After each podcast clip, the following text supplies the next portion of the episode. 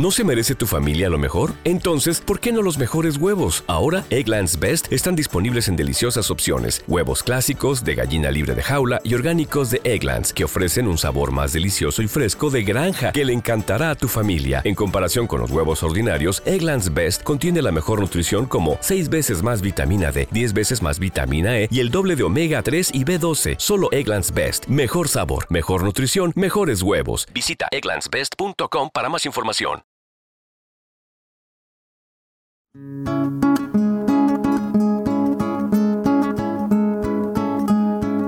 Aquí comienza Con Memoria.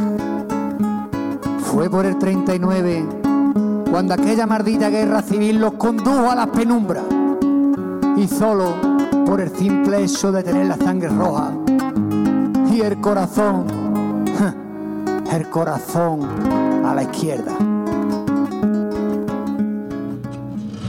Yo me fui en el tren blindado, camino de Andalucía, y vi que Queipo de Llano al verlo retrocedía. Radio Sevilla. Señores, aquí un salvador de España. ¡Viva el vino! ¡Viva el vómito! Esta noche tomo Málaga. El lunes tomé Jerez. Martes, Montilla y Cazalla miércoles chinchón y el jueves borracho. Y por la mañana todas las caballerizas de Madrid, todas las cuadras, muyendo los cagajones, me darán su blanda cama. Juan Bascuñana, alcalde de Casas Viejas, zapatero, dice que en la mañana del día 11 un grupo de obreros fue a comunicarle que se había declarado el comunismo libertario en España y que ellos no querían hacerle daño a nadie, pero que les dijese a los guardias civiles que se rindieran, porque en España éramos ya todos iguales y no mandaba nadie. Procuró hablar con Medina sin poder hacerlo porque la línea estaba cortada.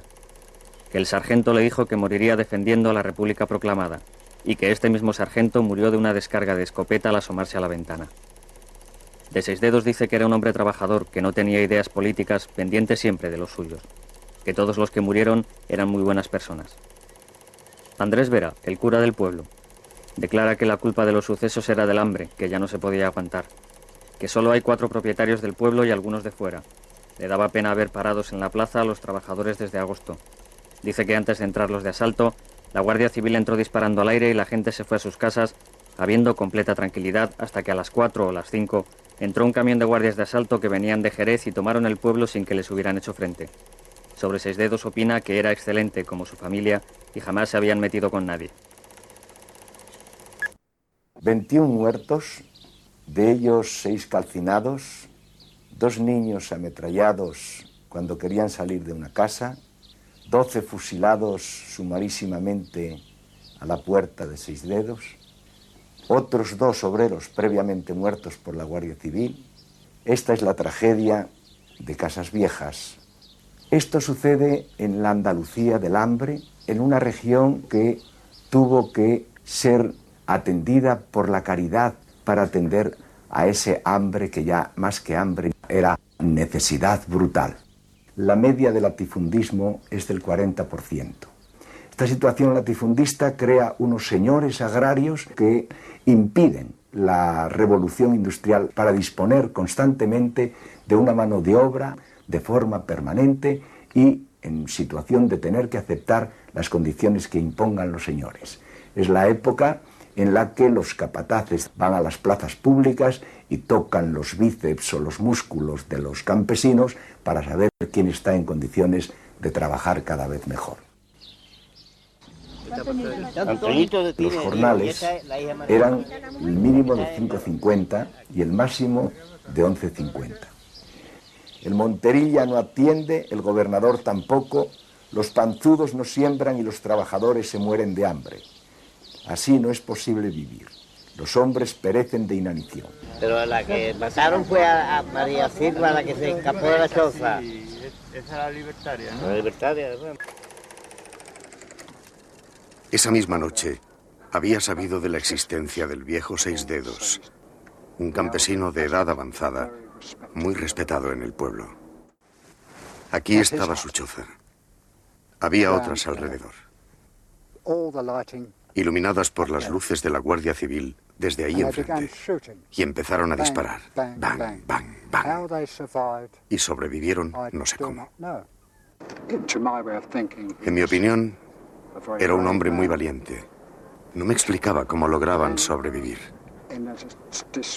Y además, en esta demostración de fuerza, la Guardia Civil utilizaba ametralladoras y lanzaba granadas. Actuaban como si se tratara de combatir a un gran ejército, a un enemigo con un enorme ejército. Fue, fue terrible. Terrible. Entre la oscuridad, intenté protegerme por aquí medio escondido. No podía acercarme más. Fue una noche especialmente fría que parecía no terminar nunca. Una verdadera pesadilla. Cuando amaneció, frente a la choza, los guardias civiles empezaron a arrojarles antorchas encendidas. De pronto todo ardía. A nadie le importaba que allí dentro estuvieran aquellas gentes desesperadas. El viejo, la mujer, el marido y los hijos. Me deslicé hasta este olivo. Recuerdo que me temblaban las manos. Poco después, la Guardia Civil volvió a aparecer, trayendo con ellos algunos campesinos con las manos atadas. Los colocaron delante de donde estaba la choza ardiendo y de repente hubo una lluvia de disparos y gritos. Fue algo terrible. No puedo seguir hablando de esto. Y yo no había hecho nunca un tiroteo y adentro del pueblo menos asustado. Y allí en mi casa era una choza así, de tesumbre, entraban las balas por un lado y salían por el otro. Y chum, chum, chum. No se podía poner ni las manos así porque le daban las balas. Casas Viejas fue una tragedia que enlaza con una larga tradición de malestar campesino, de represión y de miseria del campo andaluz, que tuvo como consecuencias una serie de revueltas, de violencia, que ya en el siglo XIX habían dado lugar a procesos míticos como el de la mano negra. ¿Y esta gente la quiere En realidad, Casas Viejas es un grito. Se puede entender como ese grito de los campesinos sin tierras, jornaleros, campesinos venían luchando por una tierra que se le había usurpado. Terminó en una matanza indiscriminada con todo el dramatismo, ese que nace de la desesperación hambruna, que se desarrolla en una España irreal y en las que una vez más los represores de entonces, en nombre de la República, terminan por ser los sublevados de 1936. Buenos días. Esto es Con Memoria. Les habla Emilio Caraballo y hoy con nosotros y todos ustedes, con los colaboradores habituales. Juan Morillo, que es maestro jubilado, lo conocéis todos, habitual en esta, en esta radio. Es portavoz de UCAR en Sevilla y destacado luchador por la recuperación de la memoria. Tengo que justificar la ausencia hoy del profesor de historia que tenemos habitualmente, Antonio Boge, que hoy por motivos laborales no, no, ha podido, no ha podido estar con nosotros. Y tengo que darle la bienvenida a una persona que nos va a acompañar a partir de ahora en este programa y que para nosotros es, bueno, un gran honor recibirlo. Es Laureano Rodríguez, es doctor en historia y profesor de la Universidad de Sevilla. Hoy está jubilado en su labor de profesor ejerciente, pero no de historiador y memorialista. Y primero que nada, permitirme que le dé estos buenos días a Laureano y agradecer tu presencia en esta radio. Buenos días, Laureano. Muchas gracias. Es para mí muy una alegría, una alegría eh, verme aquí. Y sí te tengo, pues que, no por ampliar el currículum, ¿eh? no, sino yo fui primero de todo maestro, maestro de escuela, de primaria, de Tajo. ¿eh? Y allí aprendí todo lo bueno que se puede aprender como maestro también en una escuela. El que diga que siendo maestro ya lo tiene todo aprendido, pues me parece que se equivoca. Y de allí, pues luego, con mucho esfuerzo, con mucho trabajo, fui a la universidad y estuve también trabajando en los institutos. Me cabe la alegría de haber pasado de la escuela al instituto y del instituto a la universidad y me llevé los valores que tuve en la escuela. Luego ya descubriría la institución libre de enseñanza, pero eso es otra cosa. Intuí, intuí lo que era la República, pero luego ya, pues hoy soy un, uno de aquellos maestros que no por cronología, pero sí por vocación, y hoy Giner sigue estando en, en mi corazón, y mientras estuve en activo, pues puse en marcha muchas cosas de Giner porque saqué mucho a los niños de paseo y los saqué a conocer los archivos y a conocer las ciudades, etcétera, etcétera. Un placer. Aquella escuela de, magisterio mm, donde había varios profesores represaliados por su fidelidad republicana, conocí yo a mi amigo Laureano, compartimos muchas cosas cuando éramos unos chavalitos de pantalón corto. Corto, íbamos de pantalón corto. Pero yo cada vez que paso por la Puerta Osario, que como anécdota es muy breve, era un colegio magnífico que se hizo en tiempos de la República con Juan Talavera de arquitecto y se le puso el nombre de Giner de los Ríos. Luego vino el infierno y le quitaron el nombre y como uno no puede atender ya tanto frente, cuando yo supe que se llamaba Giner de los Ríos, incluso fui al ayuntamiento, pero no, no, no, no da para más la cosa, para restituir el nombre, porque saben ustedes, el señor alcalde de Sevilla, para no, en fin, para mantenerse en la línea punto suspensivo, ¿verdad? Pues le puso al colegio, quitó el azulejo de la escuela normal de maestros y le puso al, al colegio Jardines del Valle. Toma del frasco, Carrasco, ¿eh? con perdón por el, el, dicho. Con eso pues ya digo bastante. Reitero el agradecimiento por su presencia, Laureano, y como veis, una persona que le podíamos dedicar casi, no un programa, varios programas enteros, porque tendría mucho que contarnos, que enseñarnos y, y que hablar, y que posiblemente algún día haremos ese monográfico porque creo que una de las personas más interesantes que se puede encontrar uno en esta vida. Pero bueno, nos vamos hoy a centrar en el tema que, en el tema que nos trae. Y concretamente hoy nos vamos a ir a una comarca muy andaluza, gaditana, con mucha historia y con mucha significación para el movimiento obrero y campesino de nuestro país. Esa comarca es La Janda. Es una comarca situada entre la campiña jerezana, la costa gaditana y las estribaciones de la Sierra de los Alcornocales, en Cádiz. Y para hablar de su historia de la memoria colectiva de esta comarca y sus pueblos, y cómo no, de su lucha actual por recuperar la memoria, la verdad con justicia y reparación, tenemos con nosotros a Rosa Pérez Gil. Buenos días, Rosa, ¿qué tal? ¿Qué tal? ¿Cómo vamos? Continuando con esto, aquí estamos, te agradecemos antes de nada tu presencia y ahora tendremos tiempo, porque posiblemente a Rosa Pérez igual no la, no la ha situado si me quedo en el primer apellido o si me quedo simplemente diciendo esto. Pero yo creo que después de la presentación todos vamos a comenzar a situarla en el tiempo. Y nosotros también queremos presentarla en el presente, en su trabajo por la recuperación de la memoria histórica, no solo la de su familia, sino la de todos y todas. Rosa es nieta de María Silva, María la Libertaria, y bisnieta de Francisco Cruz Gutiérrez, seis dedos. Como todos habréis dado cuenta ya, hablamos de Vieja. Actualmente Benalú de Sidonia. También se encuentra en este programa con memoria Juan Luis Vega. Juan Luis es natural de Paterna de Rivera y preside en este pueblo la Asociación para la Recuperación de la Memoria. Juan, buenos días. Hola, buenos días. Nada, aquí estamos oyendo y aprendiendo. Estupendo, todos los días hacemos eso, es un acto que tenemos que hacer, aprender diariamente de, de los que nos pueden enseñar, como yo voy a intentar aprender de lo que vosotros me vais a hablar en esta radio, espero que, que sea gratis también un aprendizaje para los que nos escuchen.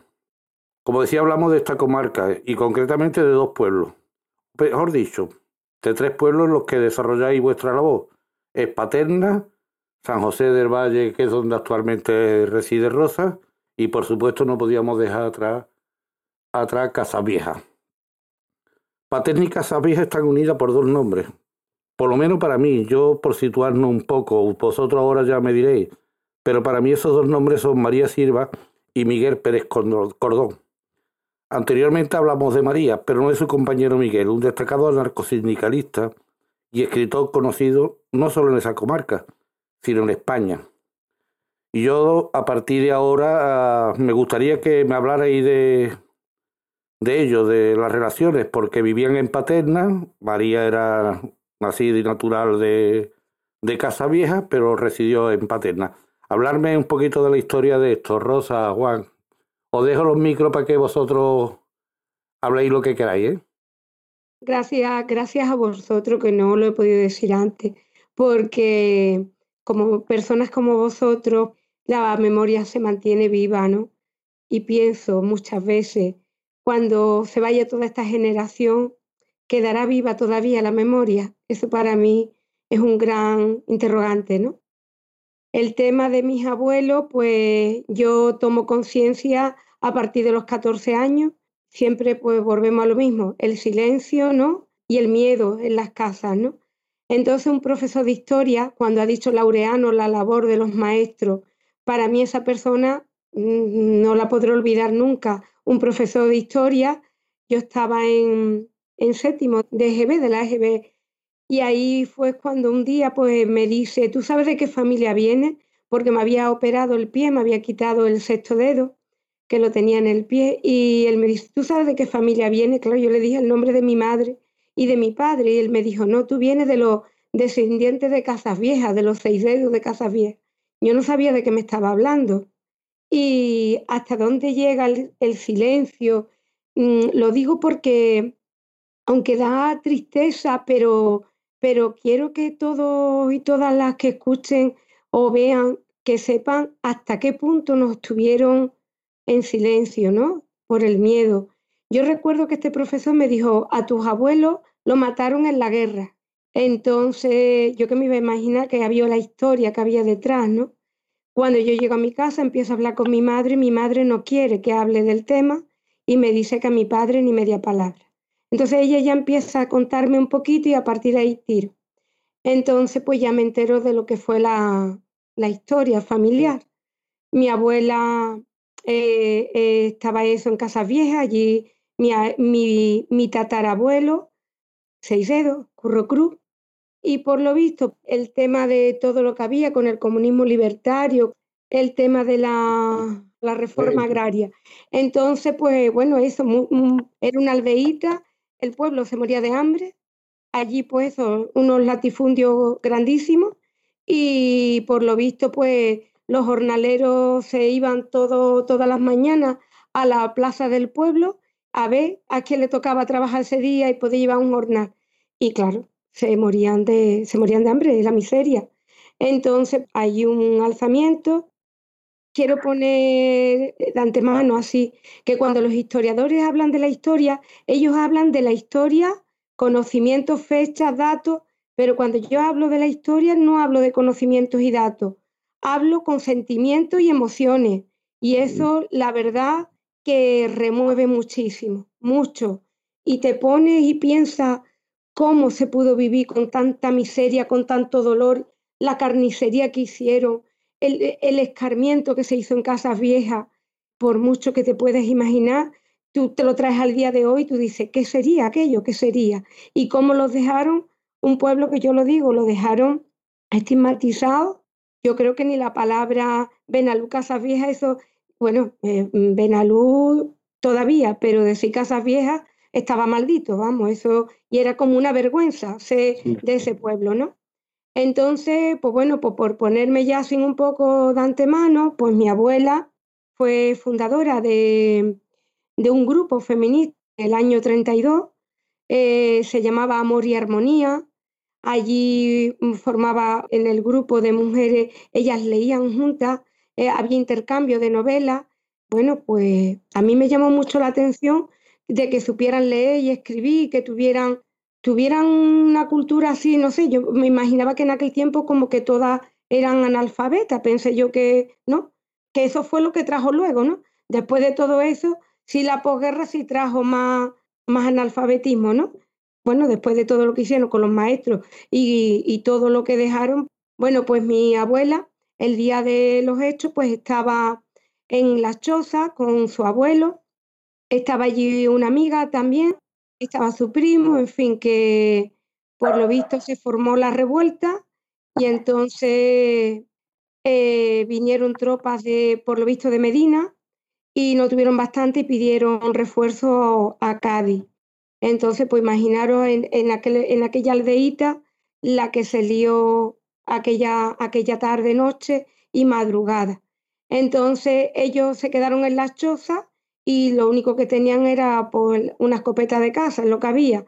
Todos los militares que vinieron pues venían con, eh, con ametralladora y creo que desproporcionado todo. Viendo que no se rendían, ellos sabían que si se rendían, pues de todas maneras lo iban a fusilar y aguantaron y entonces pues cogieron y prendieron fuego a las chozas. Entonces allí pues murieron todos, pero mi abuela, que tenía 17 años, salta por una ventana. Con ella salta también un, un primo, Manuel Pavón, saltan, siguen disparando y entonces pues se ve que con los disparos matan una burra y esa burra cae encima de mi abuela y del niño que tenía ocho años, de, del primo de ella, ¿no? De Manuel. Entonces ella se queda allí, que por lo visto esa burra cayó entre las chumberas, imaginaros cómo se quedaría. Y cuando todo se aplaca un poco, viendo ella pues la, la choza en llamas y todo, sabiendo que todos sus seres queridos pues habían quedado allí, entre ella Manolita Lago, que era íntima amiga de ella, que también de su misma edad. Ella sale huyendo y llega a su casa. Y por lo visto su padre, mi bisabuelo, Juan, estaba malo, resfriado, estaba metido en cama. Pues claro, ella le contó a la madre lo que había pasado en las chozas y la madre le dijo que se fuera al monte. Entonces, pues aquella noche, pues se fue. Fue un 11 de, enero, ¿no? De, del año 33. Entonces se fue al monte, imaginaros el frío, lo que sería aquello, y allí pues estuvo ella toda, toda la madrugada, toda la noche. No teniendo bastante los militares que estuvieron allí, por lo visto se fueron a la pensión que había en la Plaza del Pueblo, hoy se llama el bar El Tato, y allí, pues por lo visto, el capitán Roja, que es el que estaba al frente de todo, pues el capitán Roja, pues por lo visto, dice que estuvieron toda la noche bebiendo y todavía pues le pareció poco toda la carnicería que habían hecho, que por la mañana al alba, cuando despuntaba el día, pues cogieron y fueron a casa. No sabemos si fue aleatoriamente o fue como le pareció, no lo sabemos. Lo cierto es que fueron a las casas y fueron sacando a más hombres, lo llevaron a, la, a las ascuas de la choza y allí lo fusilaron. Por eso cuando se ven las fotos eh, que documentan eso, todo, si todos fueron mm, calcinados, ¿cómo están esos muertos? Claro, después ya se ve que es que fueron, los sacaron y los fusilaron. Entonces ahí en esos fusilados está mi bisabuelo, el padre de María, Juan. Y entre los calcinados pues había tíos de ella y su abuelo, Curro Cruz, que era mi tatarabuelo. Entonces a partir de ahí pues claro, a ella la cogen y la meten presa en, en la cárcel de Medina. Entonces ella, evidentemente, pues claro, en memoria viva de todo lo que ha visto y todo lo que ha vivido. Cuando llega allí, eh, está presa en Medina y entonces ya ahí aparece mi, abuelo, Miguel Pérez Cordón, que efectivamente vivía en, él era natural de Paterna, era genetista y después, pues bueno, una persona muy involucrada en la lucha y también pues era periodista. Entonces, él hace una colecta en Paterna para llevarle dinero a las viudas entre todas esas, eh, entre los que fueron fusilados, dos hermanos estaban casados con dos hermanas. Quiere decir que Juan, mi bisabuelo, estaba, era hermano de Jerónimo. Y entonces eran dos hermanos y dos hermanas, Sebastián y María, y Juan y Jerónimo, eran dos hermanos y dos hermanas. Entonces se quedan esas dos viudas, pues, pues con 11 niños entre las dos imaginaros mm, lo que eso sería, ¿no? Entonces, eh, mi abuelo, pues en Paterna hace una colecta de dinero y la lleva a Casas Viejas.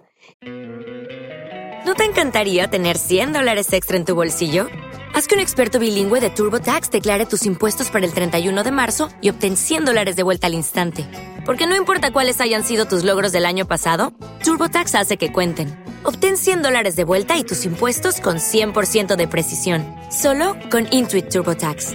Debes declarar para el 31 de marzo. Crédito solo aplicable al costo de la presentación federal con TurboTax Full Service. Oferta sujeta a cambios o cancelación en cualquier momento.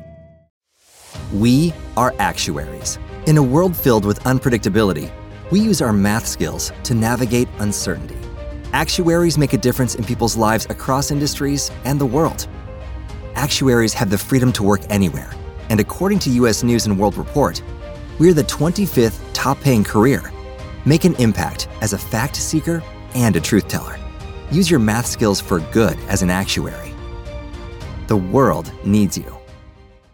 Y cuando llegan, pues piensa que está metido en toda la revuelta que ha habido, le quitan lo que llevaba y lo llevan preso a Medina. Allí cuando está en Medina, conoce a mi abuela. Mi abuela, pues ya ve, imaginaros cómo se quedaría con 17 años. Entonces empiezan a hablar ella, pues claro, no se fía ni de él ni de nadie, pero luego ahí pues empiezan, empieza y ahí pues como un paso doble que, que le hicieron a mis abuelos, mm, vecinos de allí de Casas Viejas. Allí nació la chispita de amor y yo creo que ahí fue efectivamente. Ahí se conocieron en la cárcel los dos y ahí nació. Ella le cuenta de primera mano todo lo que ha vivido y entonces él a los pocos días pues lo dejan en libertad porque ve que no tiene nada que ver, y ella de allí se la llevan a la cárcel de Cádiz. Entonces, una vez ya que está libre, pues mm, la visita con miembros de la CNT, hacen una colecta y empiezan a ver de qué forma pueden, pueden organizar a las dos viudas, ¿no? Con todos los niños. Y se la llevan a Cádiz, a la calle Isabel la Católica, que está cerca de la, de la Plaza Mina. Entonces ese piso fue pagado por la CNT mientras que hubo dinero, hasta que ya luego pues vinieron tiempos más difíciles y ya pues ellas, esas dos viudas vuelven otra vez a, a Paterna. Cuando María, pues después de haberle hecho un consejo de guerra y todo, pues cuando ya la dejan en libertad, se une en amor libre con mi abuelo y ellos pues viven juntos. Ya después de un tiempo se van a, a Madrid Allí yo creo que fue el tiempo mejor que ellos vivieron, después de, bueno, porque yo digo, ¿cómo se puede uno recuperar después de haber vivido lo que ella vivió, ¿no? E, e, e, ese, ese horror. Y estando allí en, en Madrid, pues conoce a Federica Moseni, eh, por lo visto iban a, a meeting y, y, bueno, que estaban, allí se rodearon con muchas personas muchos militantes de CNT y eso, en fin. Ella se queda embarazada y cuando va a nacer mi padre ya quiere que nazca en paterna. Eso siempre se escuchó en la familia, que fue el gran error, venir a paterna. Entonces ella, ellos vienen y el niño nace, mi padre, nace en el 35, el 5 de junio de, de 1935 nace. Entonces vienen para acá, ya por lo visto históricamente, pues como que hay un movimiento ahí, como que los ánimos se están ya alterando, ¿no? Entonces él se viene y mi abuelo empieza aquí a trabajar en el campo, también estuvo de la construcción y empieza, pues bueno, hablando con unos y con otros y por lo visto pues daba mítines a, los campesinos y todo era la reforma agraria. Yo tuve el gusto de conocer a mi abuelo, que creo que es el gran desconocido, porque María pasó a mito, ¿no? Y eh, ella fue el sufrimiento, digamos, en la carne o vivido, no sé cómo, cómo llamarlo, pero mi abuelo, ideales, todo lo que dejó escrito. Yo cuando empecé a leer cosas de mi abuelo, la verdad que mm, no me podía imaginar una persona con esas inquietudes. Fue un gran descubrimiento, la verdad que sí. Pues cuando nace mi padre, eh, una, por ejemplo, la primera, una de las primeras cosas que te llama la atención, el nombre que le ponen, le ponen Sidonio, por Medina Sidonia. Allí se conocieron ellos y ese es el nombre de mi padre, Sidonio. Entonces, ellos están en Paterna, viven allí y cuando la noche de los tiros en Paterna, pues allí matan un montón de miembros de la corporación del ayuntamiento. Entre ellos matan también a, Antonio Piñero, que era novio de Francisca Perecordón, la hermana de Miguel, lo matan también eh, esa noche. Entonces, pues cuando ya salta la guerra, salta el, el 18 de julio del 36, bueno, ya empiezan los movimientos, irse unos para un lado para otro, en fin, que mi abuelo escapa, aquella noche escapa, y mi abuela pues quiere irse con él y el niño. El niño tiene entonces 13 meses. Por lo visto, él le dice que no, se despiden en un cortijo que hay allí que se llama el cañuelo. Se despide de Miguel, ella se quiere ir con él y el niño, y le dice él que no porque van por los hombres, ¿no? Que no le van a hacer nada ni a las mujeres ni a los niños. Y ella pues se queda. La guerra salta el 18 de julio y el 23 de agosto pues la asesinan a ella. Entonces, tal como no lo pueden coger a él, van a ella y la meten presa en la cárcel de Paterna y allí pues está, está ella y mi padre, que cuando ya ella sabe que la van a matar, porque ya se lo han comunicado, tuvo que ser muy complicado pensar quién le dejaba al niño, porque lo lógico a lo mejor hubiera sido eso, se lo hubiera dejado a su madre, a, a la madre de María y a sus hermanas. Pero claro, yo creo que ella pensaría que ya estaban estigmatizados con lo de Casas Viejas, que ella decidió dárselo a la familia de Miguel, que vivía su suegra y su suegro, y Francisca, que eran como hermanas, tenía la misma edad de María, la hermana de Miguel. Entonces la abuela María, María Silva, pues estuvo en la cárcel, pero después al cabo del tiempo eh, sí se supo que desde que ella se la llevan de la cárcel de Paterna hasta que la asesinan, ahí hay un tiempo que está perdido, que no se sabe dónde estaba. Entonces hubo también rumores de que había un cortijo por, esta zona de las Andas, se hablaba también del marrufo, que se llevaban a las mujeres y por lo visto, ¿para qué vamos a pensar lo que harían ni el horror que vivirían?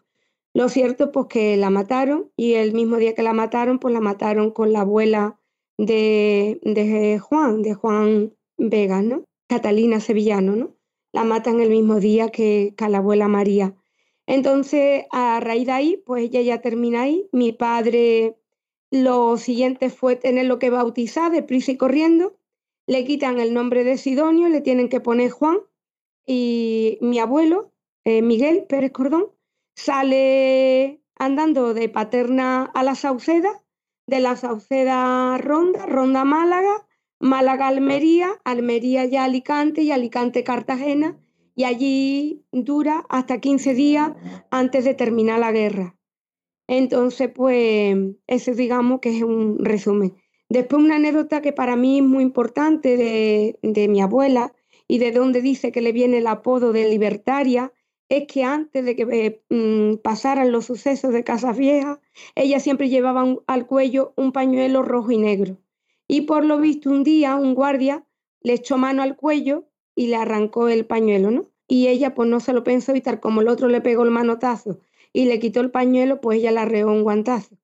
Y entonces le dijo, libertaria me las pagará. Se libró de, de, del horror de la choza, pero para luego a los tres, a los tres años pues ser asesinada, ¿no?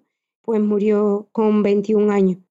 Pues bueno, ella está en una cuneta, no sabemos, siempre se habló que es en una cuneta de, las fosas que están entre la laguna de Medina y Jerez, pero no la tenemos localizada, no sabemos. También se hablaba de las fosas que habían dentro del cementerio de Paterna de Rivera.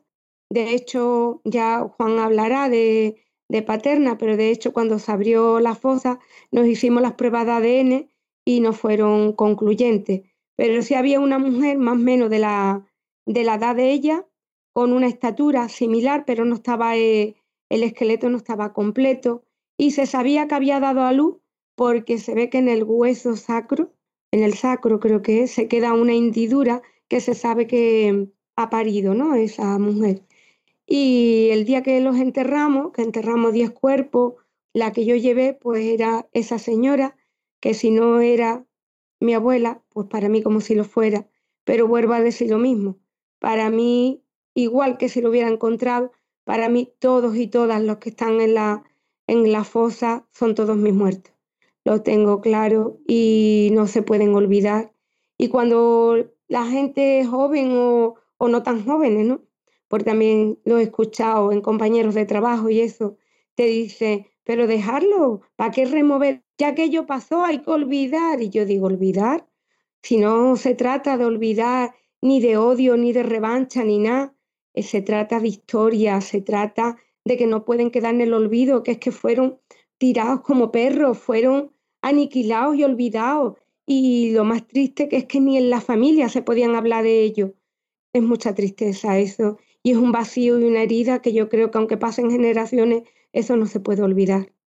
Luego ya, pues claro, queda la, la historia de mi padre. Mi padre pues también pasó lo suyo porque se quedó por los dos lados, por la parte de Pérez Cordón, pues imagínate tú, todo lo que él denunciaba. mi abuelo Miguel decía que el arma más potente que tenía una persona era la pluma, ¿no? Entonces él, pues todo era escrito y denunciado. Y claro, pues eso le llevó pues, a tener todos los conflictos que tendría. Y luego, pues por parte de la madre, María, la libertaria, por lo que tenía, y por parte del padre, pues imagínate cómo se quedaría mi padre. Mi padre lo cría la tía, se quedan paternas y a los cinco años, quiere decir que en el año, si mi padre nació en el 35, en el año 40, ¿cuántos coches habrían paternas? Pues estaba sentado en una barbería y desde dentro, que se sabía qué persona fue la que le dio la patada, le dio una patada y el coche que pasaba, que era el coche de los falangistas, pasó por encima del niño con cinco años. Entonces lo llevaron al médico y eso, el médico le dijo que no, no sabía, si para mañana estaba vivo, pues era que no lo habían reventado. Y al día siguiente siguió vivo, pero su abuelo supo que tenía que salir ya de paterna porque estaban en peligro. Entonces se fueron al campo, a El Encinar, y allí vivió con su abuela, su abuelo, su tía y el tío Andrés pequeño, siempre rodeado de personas mayores, y El Encinar pues estaba cerca de San José del Valle. Entonces, claro, Paterna y San José del Valle, pues están cerquita y allí ya él mm, fue una lucha, una lucha constante. Aprendió a leer, a escribir, se hizo electricista, porque yo eso lo pienso y digo, ¿cómo podría hacer todas esas cosas? Por correspondencia con Radio Maimo, aprendió a, hacer en radio. Entonces, un autodidacta total y solo, todo solo. No sé cómo, esa inquietud o esa, los genes. Yo, eh, ya ahí no me cabe duda que en los genes está todo. Y ya él se quedó en el pueblo y bueno, pues él mm, lo comentaba. Judy was boring. Hello. Then Judy discovered chumbacasino.com. It's my little escape. Now Judy's the life of the party. Oh, baby, mama's bringing home the bacon. Whoa, take it easy, Judy. The Chumba life is for everybody. So go to ChumbaCasino.com and play over 100 casino style games. Join today and play for free for your chance to redeem some serious prizes. ChumbaCasino.com. No purchase necessary. Void where prohibited by law. 18 plus terms and conditions apply. See website for details. Okay, round two. Name something that's not boring. A laundry? Ooh, a book club. Computer solitaire, huh? Ah. Sorry, we were looking for Chumba Casino. That's right. ChumbaCasino.com has over 100 casino style games. Join today and play for free for your chance to redeem some serious prizes. ChumbaCasino.com. No purchase necessary. Full prohibited by law. 18 plus terms and conditions apply. See website for details. Él vivió con los verdugos. Sabía la gente en el pueblo que había cometido todo lo, bueno, todo lo que él fue recopilando iba, eh, digamos, de incógnito a Paterna, iba a los bares a ver si podía enterarse de algo de la historia y recopilar, siempre en silencio. Y yo pienso eso, cuando hablaban de la ley de concordia y esas cosas, yo digo, ¿de qué están hablando? Si mi padre ha sido un ejemplo vivo, fue querido en el pueblo por todo, fue una persona que vivió con los verdugos, no hubo odio, pero él siempre quería haber encontrado los restos de su madre y no se pudo encontrar ni de su madre ni de su padre. Y bueno, ya pues la última anécdota, pues de mi padre, le quitan el nombre que le ponen sus padres, de Juan, de Sidonio a Juan, y a menos de un mes de morir, que murió en el 12, murió él con 77 años, descubro que en el último carnet, en el permanente, pues no sé por qué, me dio por mirar el carnet y cuando le doy la vuelta, veo que no tiene la fecha de nacimiento la que la había tenido siempre, sino se la habían cambiado y la habían puesto, pues bueno, algo que yo creo que fue hecho como mala idea. Mi padre decía que la historia estaba escrita con muy mala tinta y muy mal papel, por no decir otra palabra. Hasta el final la historia estuvo escrita con mala tinta, así. Porque cuando descubro qué fecha pensáis ustedes que le pusieron de nacimiento, nació el 5 de junio. ¿Podéis pensar una fecha para cambiársela? Pues le cambiaron al 18 de julio del 35. El año se lo respetaron. Le cambian la fecha al 18 de julio. Eso no fue un baile de, de números, evidentemente. Eso estuvo hecho con muy mala idea. Así que al año de nacer le cambian el nombre y un mes antes de morir le tenemos que cambiar la fecha de nacimiento. Muy triste, muy triste. Entonces yo cuando eso lo hablé con él estaba ya muy agotado y me decía, Rosa, yo ya no puedo más, no puedo más, ya no puedo. Y yo le decía, tenemos que hacerlo y lo vamos a hacer. Una anécdota porque yo creo que no, no son cosas casuales, sino que son causales, creo. Nos tocó, tuvimos que ir a la policía, la policía por la verdad lo tuve que llevar, que no se mantenía de pie, y lo tuve que llevar porque la policía de la unidad móvil para venir a la casa tardaba tres meses y yo no sabía si los tendríamos, pero ya estaba en fase terminal y yo sabía que no iba a durar mucho tiempo, evidentemente un mes, pero murió con el carnet puesto bien y nos tocó de todas las mesas que había allí en la policía, nos tocó la número 6. Y yo le dije, mira papá, por casualidad, la mesa que te ha tocado, con tus seis dedos, porque él tenía seis dedos en cada pie y seis dedos en cada mano, y nos toca la mesa número 6. Y me echó una sonrisa, pero no podía, no podía, ya no podía. Y evidentemente el, el chaval que nos tocó allí, era un, muchacho joven, el policía que nos tocó para hacer el carnet, él no venía de Madrid y no, no conocía, claro, la historia. Él se quedó muy sorprendido cuando ve la partida de nacimiento que está rectificada y el nombre de Sidonio está borrado y le ponen Juan. Eso a él le llamó mucho la atención. Y ahora venimos con el problema de, de la fecha de, de nacimiento. Entonces yo le cuento algo así de la historia y él me dijo, evidentemente esto no es una equivocación. Esto cuando digitalizaron todo, quien lo hizo sabía lo que estaba haciendo. Entonces el hombre le dijo, Juan, ¿quiere usted recuperar también su nombre? Porque para eso hay que hacer unos reconocimientos médicos y todo, pero si usted quiere, se lo hacemos ahora mismo todo, para que muriera. Y él dijo, ya, no, ya da igual. Y entonces pues le pusieron la, la fecha de nacimiento. Esa es la historia, así. Gracias, Rosa, por todo. Eh, de Casas Viejas han escrito kilómetros hay chorros, de tinta ¿no? sobre los sucesos de Casa Vieja, pero desde luego aquí lo que no ha quedado es la palabra transmitida desde la familia, desde dentro, la que se transmite de, de padre, de padre a hijo, ¿no? Y eso es, eso es muy grande, eso es algo muy personal y algo que es historia, pero es algo más que más que historia.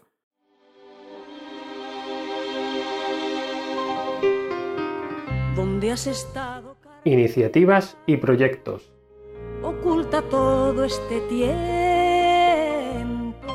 Nietas de la memoria. Porque se cayó tu nombre y se encerró tu recuerdo. El colectivo Nietas de la Memoria lleva a cabo la labor de recopilación de las historias de mujeres víctimas de la guerra civil, represión posguerra y posterior dictadura. Oculta todo este tiempo. Por ello, si eres nieta de una de esas valientes mujeres, no dudes en ponerte en contacto para hacer visible su historia. Preguntas y más preguntas que se va llevando el Puedes hacerlo mediante su web www.nietasdelamemoria.com o a través del correo electrónico nietasdelamemoria.gmail.com. Además, puedes seguir su trabajo y ayudar a su visibilidad en las redes sociales. En Twitter a través del perfil arroba nietasmemoria y en Facebook a través de su blog Nietas de la Memoria. Tu delito fue soñar y despertar de aquel sueño, pero tu nombre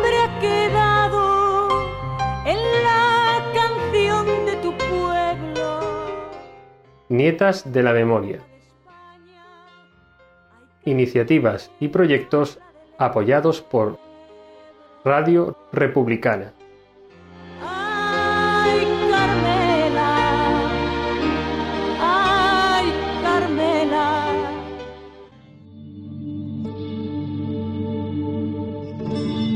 Con Memoria, un programa coproducido con Construyendo Red Pública. Y nos vamos a Paterna con Juan, porque como yo decía, hay una relación paterna, casa vieja, porque además concretamente la madre de Juan, Catalina Sevillano, la matan con la madre, con la abuela de, perdón, la abuela de, de Juan, la matan junto con la abuela de, de Rosa, son cuatro mujeres las que matan en aquellos momentos, cuatro mujeres muy significativas, porque además hay algo en paterna que quizás la distingue, aunque no sé si distinguir se puede hablar concretamente usar esta palabra, ¿no? Es la represión que hubo sobre, sobre la mujer.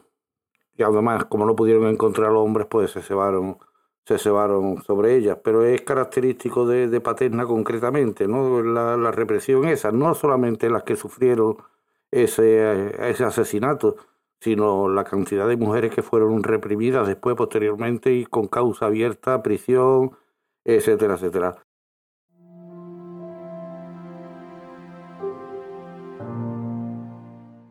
El bastón de Luis Vega parece una proyección de su memoria. Va marcando los lugares que cambiaron definitivamente su vida, hace más de 80 años. Día a día fue testigo de la excavación de la fosa, de la que se pudieron recuperar los restos de 10 personas. Todo comenzó en este paraje, en el camino de Cortegana, en Paterna de Rivera. En una loma conocida como la Serrezuela, su padre, Francisco Vega, y su tío José otean el pueblo y sus veredas. Ya se ha producido la sublevación militar de julio de 1936, que desencadena la Guerra Civil Española. Sobre las siete y media o las o la ocho salieron huyendo, se fueron. Ahora mi madre, a verse sola allí, se vino por paterna, cosa que no tenía que haber hecho nunca. Catalina Sevillano Macho y tres de sus hijos, Agustín, Luis y Francisco, regresan a Paterna, a su domicilio del patio de la Adelaida. Luis todavía es ajeno a los tensos momentos que se viven en el pueblo, hasta que observa a unos hombres apostados junto a su casa. Cuando llegué a las caveras, tenía una mano puesta hacia en el lado izquierdo y en la mano derecha tenía la pistola en la mano. Y cuando yo fui a entrar, yo iba a entrar en mi casa, me hace decir que tenía la pistola en la mano, me hace, ahí no se entra me quedé asustado, porque ahí tenía una pistola me podía pegar un tiro. Y mi madre estaba dentro con mi hermano Agustín. Mi hermano Agustín lo vio todo. Y cambia su vida. Cuando veo a mi madre, que la traía con uno trincado por un brazo, otro por el otro, las escaleras abajo con las piernas al arrastre, lo único, lo único que decía, la palabra que decía que, que no me olvida nunca. Mis hijos, mis niños.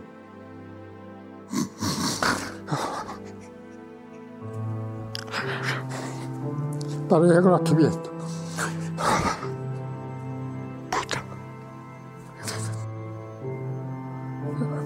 Se la llevaron hasta hoy.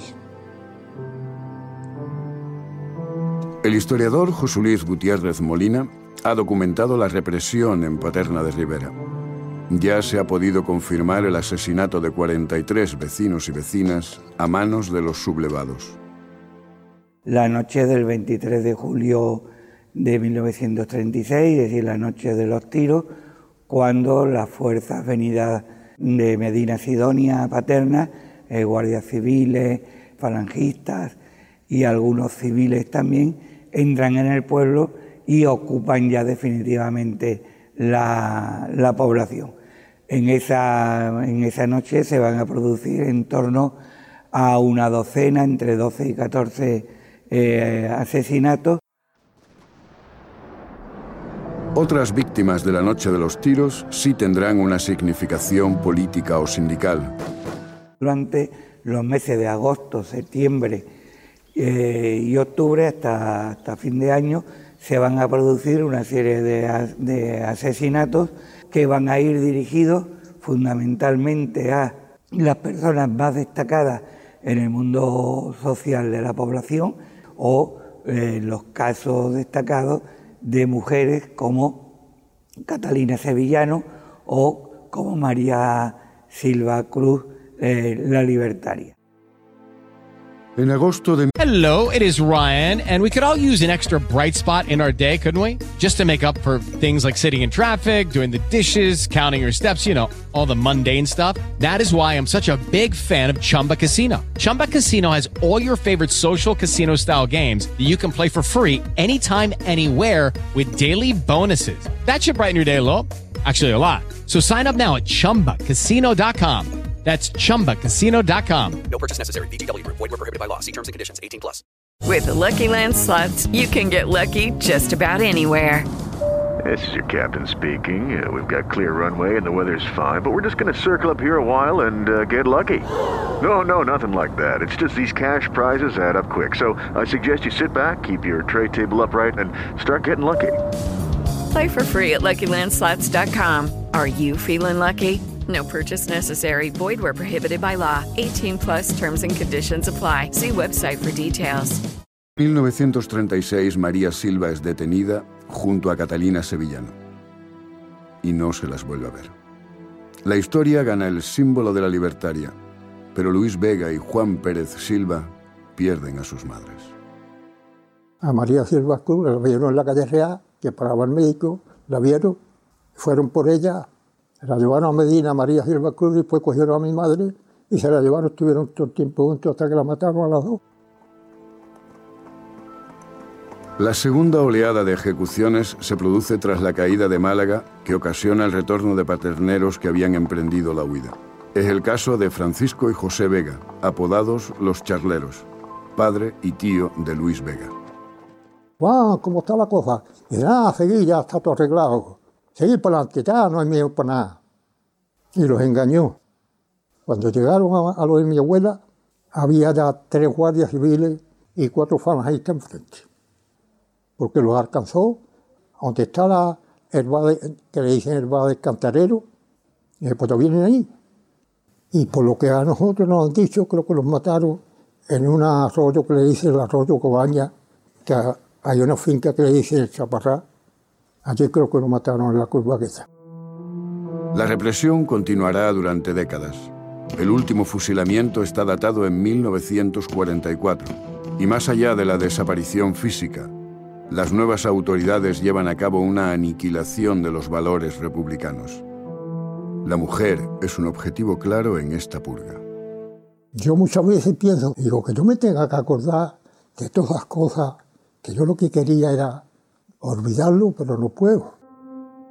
La memoria de Luis está a salvo. Su hijo, Juan Luis Vega, es el depositario de sus recuerdos y un firme apoyo, como un segundo bastón para aferrarse al terreno y buscar dónde está su gente. Juan Luis preside la Asociación para la Recuperación de la Memoria Histórica de Paterna. Ha sido el promotor de la recuperación de la fosa localizada en el cementerio municipal, es un reto personal que tengo. Y mucha gente me dice, es que tú estás obsesionado con eso. No, yo no estoy obsesionado. Yo lo que pasa es que estoy haciendo lo, más justo que puede hacer una persona. Hay una persona que está tirada ilegalmente con un tiro en el cráneo y yo lo quiero recuperar y darle un enterramiento digno. Sea de la ideología que sea, una y otra. Eso es lo más justo como humano. Luego también divulgarlo. El camino de Luis no ha sido en vano. La búsqueda continúa quizás en otras fosas. De momento ha ganado la partida al olvido. Ha logrado dignificar el recuerdo de Catalina Sevillano, de Francisco Vega y de los más de 40 vecinos asesinados. Ha vivido para contarlo y otros lo seguirán haciendo. Juan, ¿nos puedes hablar un poco tú de desde Paterna, de toda esta historia, de todo estos sucesos, cómo fueron? Eh, yo voy a ampliar un poco más la, la conversación de Rosa, ¿no? Porque eh, yo tampoco creo en las causas. Las casualidades no existen. Entonces voy a ampliar un poco más lo de la historia de Casa Vieja, ¿no? Cuando pasa aquellos hechos históricos, ¿no? Que todo tiene un significado, ¿no? Porque hasta un, hasta un animal harto no ataca. Tú tienes un león harto y no ataca, pero si lo dejas, si lo dejas sin comer, se devoran. Yo me gusta mucho hablar por retórica. Un pueblo, si hubiera estado bien, si hubiera tirado para adelante, no hubiera eso, lo que hubiera eso. Yo soy enemigo total de la violencia, ¿no? Soy pacifista total, pero no se sabe qué haría si a mis hijos, mis mujeres estuvieran mamando con las tetas secas. Es muy emocional porque sé de aquí la historia de, Paterna, ¿no? Pero la historia mía es la de todos los pueblos de España. Cuando pasa aquello, eso aquí, allí, eh, la Confederación, la CNT, aquí eh, se hace una colecta, eh, Miguel, nuestro paisano, ¿no? que tenía que estar con honores, no tirado por ahí y, y no puesto en la historia, en los libros de la historia. Nosotros tenemos una persona que tenía que ser venerada aquí en el pueblo, tener sus calles, tener, porque era una persona, como dicho Rosa, autodidacta de la época, ¿no? Y claro, mi abuelo Francisco, mi tío abuelo José, aquí había lo que había, el temor que había allí, porque pusieron guardia de asalto hasta desde aquí de la cuesta Cernícalo hasta la venta La Cabrada, había unos pocos de controles, total, que se hizo aquí una colecta y a través de Ramón Dávila, que, fue, que era, el alcalde, hicieron una colecta, se hizo un escrito y fueron allí. Y fueron Miguel, fue mi abuelo, fue mi tío José, hermano de mi abuelo, y los detuvieron. Esa es una parte de la historia que se desconoce, pero eso queda a través de un legado. Porque mi intuición siempre era saber de dónde venía yo saber dónde eran mis ancestros. Y yo eso de que la guerra, bueno, la guerra es un conflicto, se provoca. Y unos pierden y otros ganan. Pero allí, ahí en el conflicto, unos perdieron la vida y otros la dignidad como personas. Entonces, mm, mi abuelo, que me he desviado, mi abuelo, mi tío José, Martín Menaso Díaz, otro, otro anarcosindicalista que fue asesinado, y junto a Miguel, no pudieron llevar las cosas allí. Lo lo llevaron a Medina, estuvieron presos toda la noche. Y ahí sale la historia porque Jeremy Min entrevista a mi tío José, mi tío José Vega García, con el seudónimo El Obrero Consciente. Eso está escrito en unos legados de Jeremy Min. Y mi tío José hizo unos, mm, vamos, Jeremy Min cuando vino a Benalú en el movimiento anarquista hizo unos textos y he encontrado los textos en el libro. Están en inglés, pero eh, por mediación de un amigo mío que es maestro, cogió y, y me contó a mí que había escrito unos artículos hasta que vimos con ellos. Y esos artículos, vamos, que los tengo yo. Se hicieron copias y se, y se traducieron. Entonces, de ahí la historia. Paterna va, a, diríamos, a socorrer a esa familia que se quedaron huérfanos allí. De ahí nace la historia porque eh, hace hermanamiento. Hoy Benaluz tiene una calle que se llama Paterna de Rivera cosa que aquí no sé si la tenemos. En Paterna no hay una calle que se llame Benelux, ¿no? Vamos, todo se andará. Entonces, mm, de ahí, ahí nace la historia porque yo me acuerdo de que mi, mi padre, en las conversaciones que hemos tenido, que hemos tenido miles de conversaciones, eh, me decía, pues tu abuela vino aquí, María Silva, no sé qué, para acá, para allá.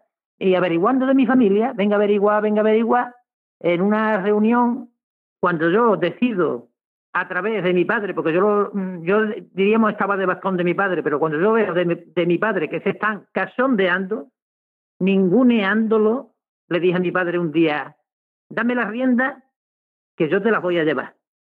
Y él me dijo, Juan, esto es muy delicado, esto es mío, es mi lucha. Y yo le dije, vale, yo ya llegó un momento que no, que ya lo tuvo que dejar. Y yo soy también, he visto, he visto algún algunos gestos, pero yo no soy de gestos.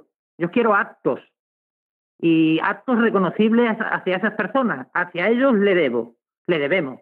Entonces, mm, en una de estas es que es escrito, aprendí internet, yo me quité la escuela con 14 años para trabajar de bracero. Y no ha quitado de que sea autodidacta. Incluso escribía cartas a cualquier estamento hasta que se me contestó. Y en una de estas reuniones eh, me se cita a Benalú, ahí conocí a Salustiano, conocí a Gutiérrez Molina. A, Gutiérrez Molina lo había, lo había conocido aquí en Paterna, pero él no me conocía a mí. Era una reunión que se hizo aquí, a nivel mm, testimonio, porque se escribió un libro y él vino aquí de una sala y dijo estas palabras textuales. Eh, con lo que ha sufrido Paterna, no sé cómo no hay ninguna persona aquí en el pueblo que no se preocupe ni se digne a restituir la memoria de estas personas. Yo estaba allí, pero el muro infranqueable que no pude saltar era mi padre, porque mi padre no, no tenía, yo aún no tenía el permiso. Pero ya como lo tenía, eh, fui allí a Benalú y estaba Cecilio, Cecilio Giraldo, José Luis Gutiérrez Molina y Salustiano. A Salustiano lo conocí allí y a Cecilio. Entonces le dije allí en el bar a que aquí está el paisano de Paterna que cuando dijiste esto, y ahí sali- salió la primera conversación de nacer la Asociación de Paterna. De ahí sale, yo le dije lo que los proyectos que tenía y lo que tenía que hacer, y parece que esto, eh, como dice Rosa, no es ninguna, no es ninguna coincidencia. Juan Pérez Silva menea unos documentos, eh, diríamos, a través de Paqui Maqueda en el 2009, que diríamos, la denuncia de una fosa. Yo eso no lo sabía, pero claro, voy a otra reunión a Benalú, porque hablaba Juan allí, y mi, y mi padre era muy amigo de Juan, y le digo, papá, va a hablar Juan en Benalú, quiere que te lleve, y fuimos. Y cogí y lo llevé yo allí. Y yo vi a Juan hablar allí. Y a Juan, mm, diríamos, si yo tenía hincapié por, por verga, por mi familia, que, que se ha hecho todo lo que ha podido, Juan me dio a mí más, me dio más poder, ¿no? Porque Juan transmitía una, una paz que no es la mía. Yo soy de mucha acción. Lo que pasa que la soberbia la tengo un poco asujetada. Pero yo ahí a Juan lo vi con tanta insistencia y tanta perseverancia que eso para mí fue ot- otro, diríamos, otro cabo an- ante yo asirme la mano. Y ahí me, me transmitió muchísima fortaleza. Yo a Juan lo veía con una paz y con una capacidad que dije yo, bueno, si este hombre está haciendo esto solo y mi padre está aquí, yo este, este legado lo tengo que seguir. Y así fue. Empecé a menear papeles, empecé a hablar con, fui a su casa, porque yo fui a casa de Juan dos veces antes de fallecer. Ya me dijo que él estaba mal, que él estaba cansado. Yo le dije, si suelta las maletas, aquí estoy yo. Y entonces cogí la maleta de él, la de mi padre, y cogí, me lié, me le mandé correo a Rosa, porque yo no, no sabía si iba a intervenir yo su familia. Entonces, pero vamos, yo tenía, tenía pensado hacer unas cosas que yo quería que las familias por lo menos lo supieran, ¿no? Porque no siempre la educación eh, la educación la he llevado como una bandera, porque mi familia lo que se ha hecho es respetar y educar. Últimamente he tenido que sacar un poco los dientes. Eh, cogimos y se agilizaron los papeles y cogí, fui a denuncié, hice una querella en Argentina por el juzgado de, en, diríamos, en el consulado de Cádiz, a través del consulado de Cádiz, una denuncia argentina, que la tengo denunciada, eh, las desapariciones, los asesinatos aquí. Cogí, me, pu- fui, me puse en contacto con el juzgado de Chiclana y me encontré, mm, diríamos, yo denuncié que había una fosa en el pueblo, a nivel, en un pleno, fui a un pleno del ayuntamiento, lo denuncié, no dije dónde estaba, sino solamente que había- sé dónde había una fosa, porque yo lo sabía desde que tenía 11 años. Cogí, fui a juzgado, puse una, diríamos, abrí una diligencia, eh, se me negó, se me, se me ninguneó, en fin, que aquí hay una tapadera que esto, no quiere que, se- lo que no quiere es que se vea lo que hay debajo de la tierra.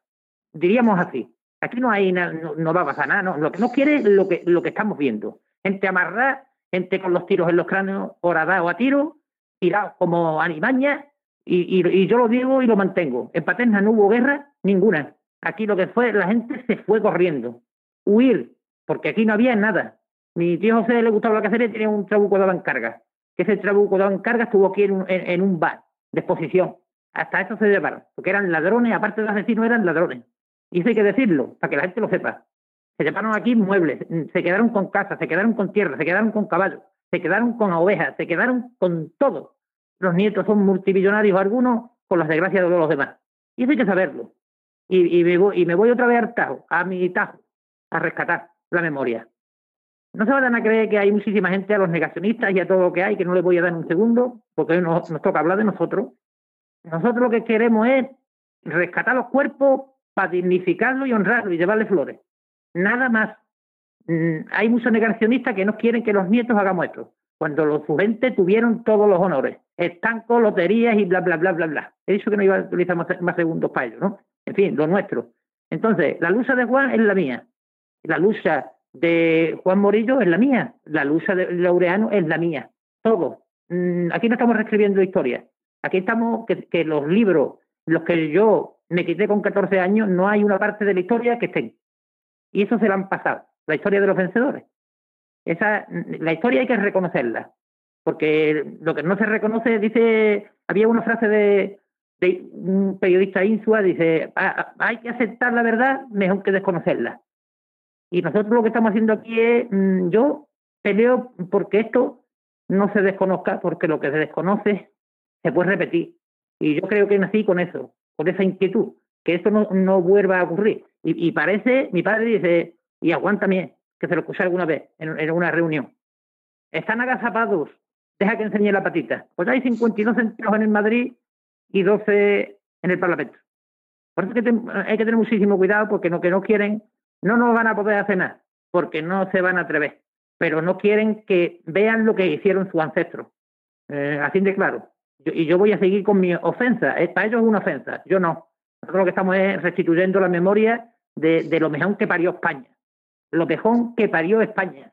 Entonces, la lucha es buscar a nuestros vecinos y a nuestros paisanos que cogieron y dieron la vida para que nosotros disfrutemos los derechos que estamos hoy, que nos están quitando en la puñetera cara.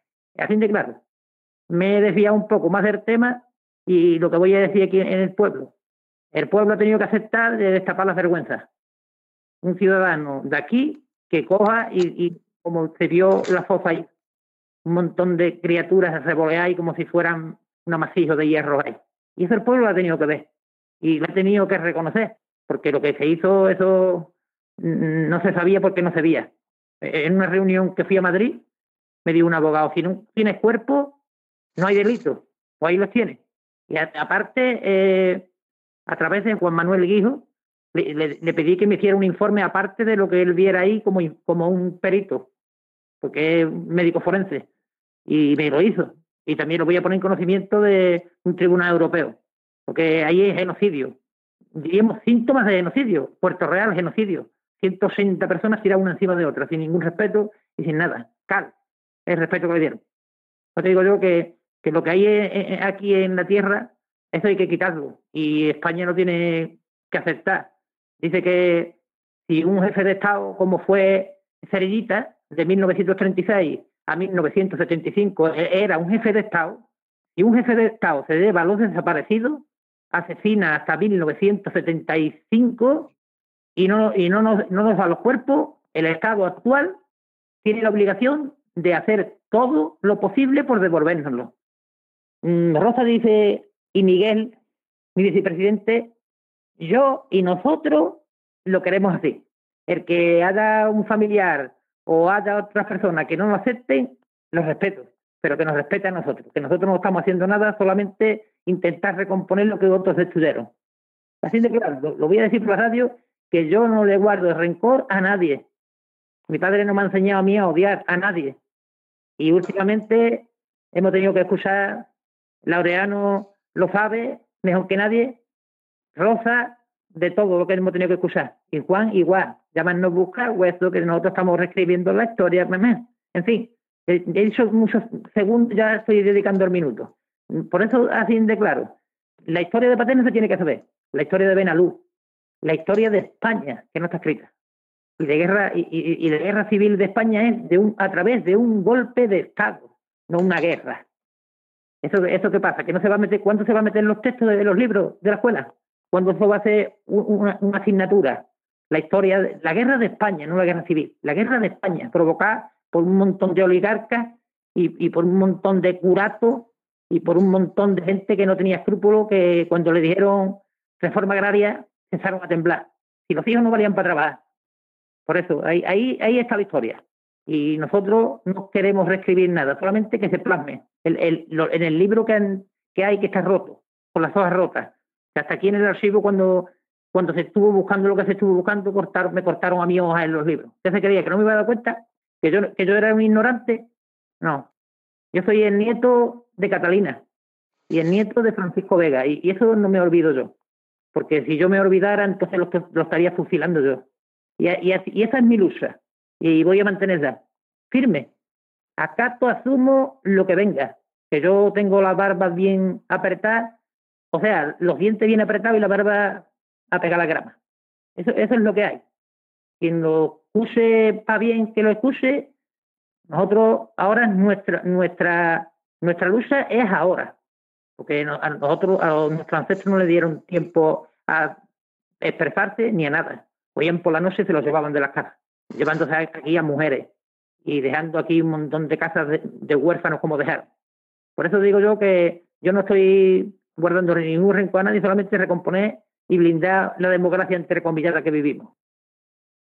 Prácticamente en todos los lugares, programa tras programa, se repiten los mismos sucesos, ¿no? El crimen, la expoliación de los bienes, la represión sobre ellos, sobre la familia.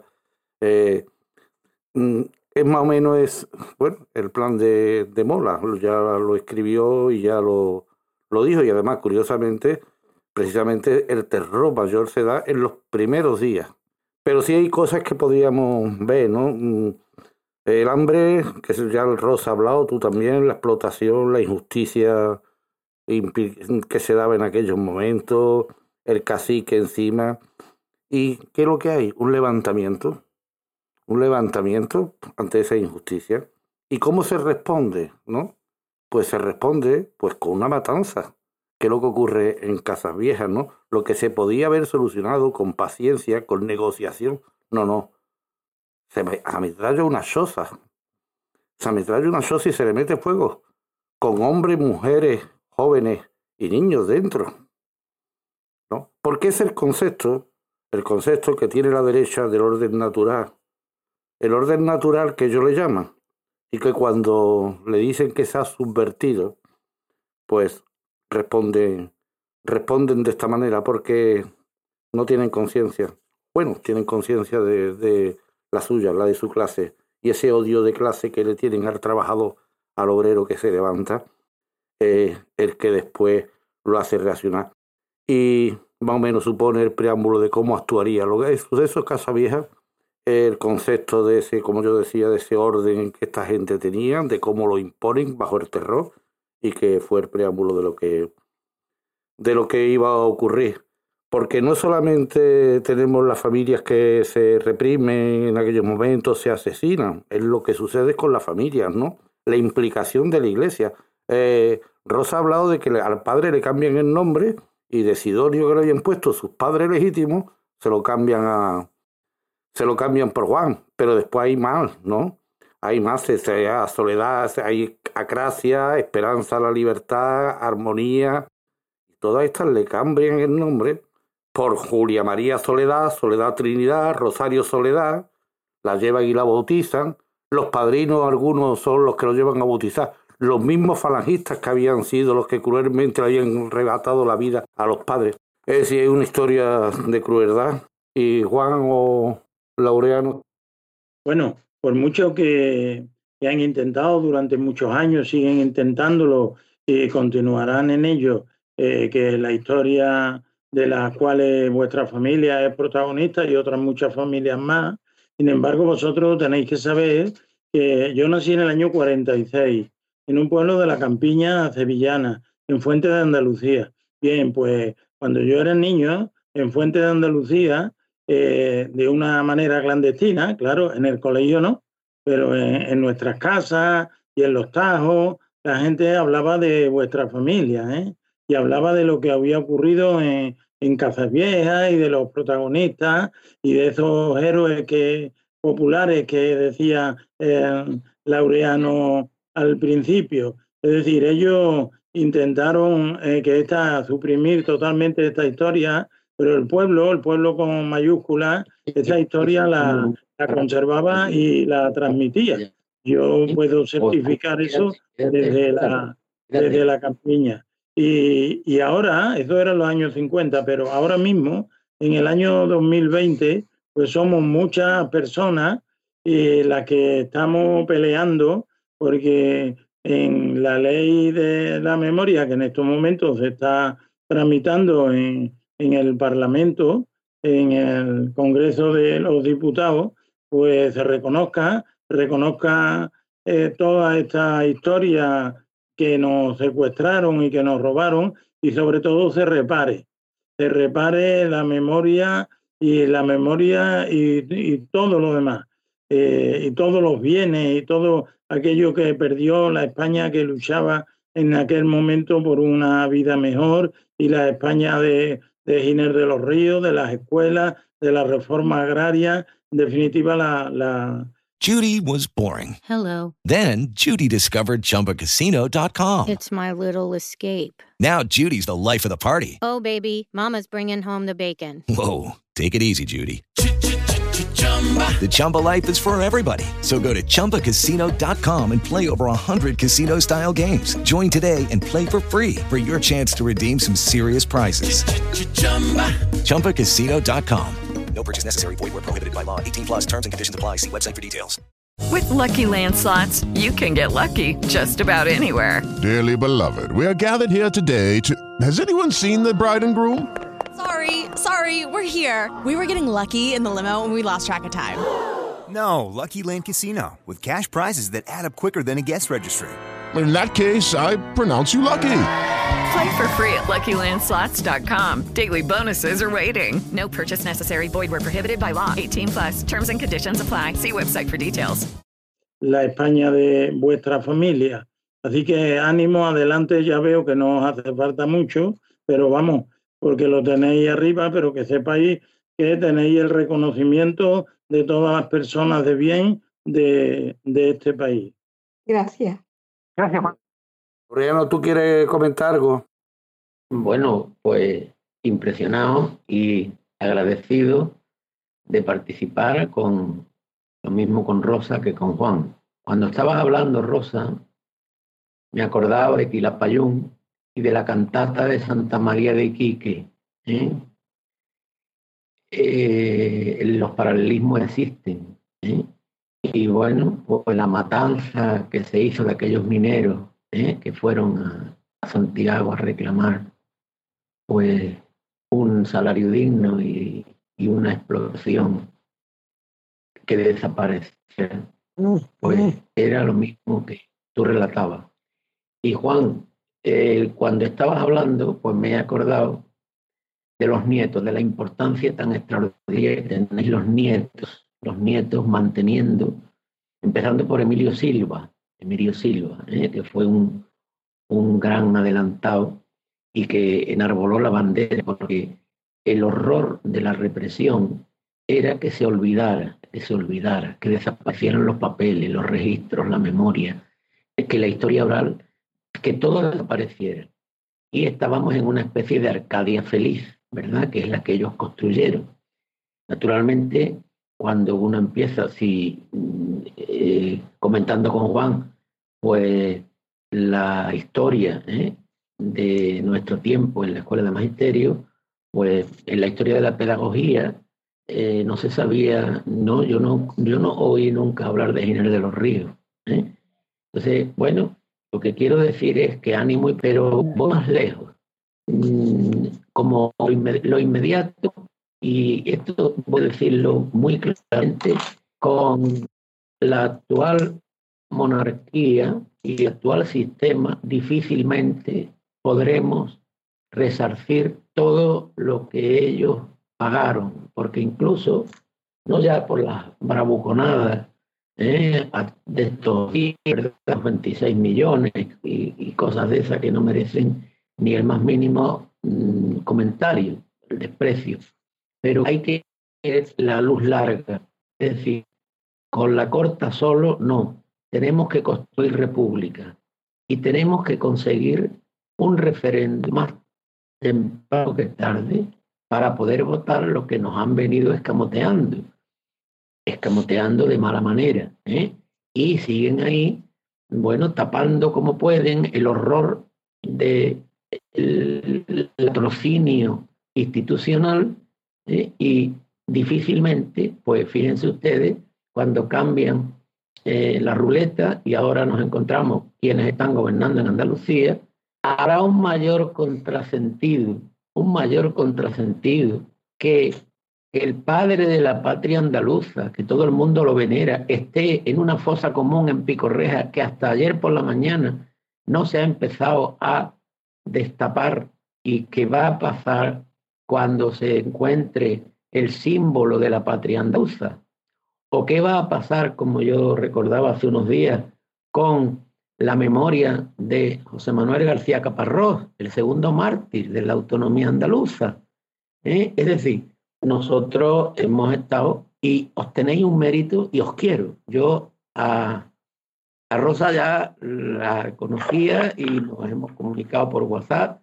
Juan, a ti me encanta haberte escuchado porque sois heroicos, heroicos y mantenéis la llama viva de quienes fueron héroes a la fuerza, héroes a la fuerza, y encima no solamente héroes a la fuerza, sino héroes eliminados de la manera más terrible que se puede eliminar a los seres humanos.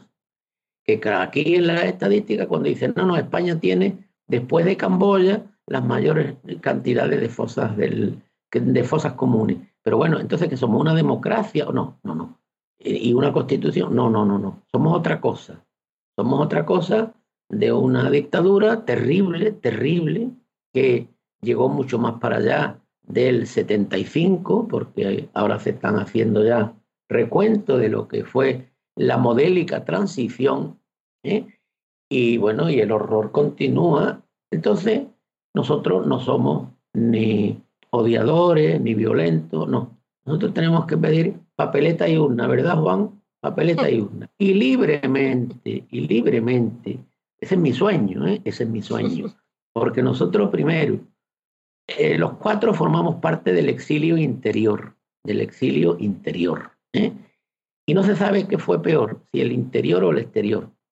Yo tuve la fortuna de haber estado en el 2001 en Coyure y en Argelé, y allí en un encuentro pues con exiliados nuestros eh, del exterior, y yo creo que el interior, el exilio interior fue peor, mucho más malo, porque eh, a cambio de quedarnos en la tierra, pero a cambio de quedarnos en la misma tierra donde nos habían nacido, de una manera clandestina, clandestina y tapándolo todo, ¿eh? y yo os cuento como anécdota breve que cuando yo era chico iba al dormitorio de mi, de mi padre y de mi madre, y cuando mi madre estaba, mi padre en el campo, de tercer comandante de un submarino, pasó a agricultor, a campesino, a jornalero, a jornalero.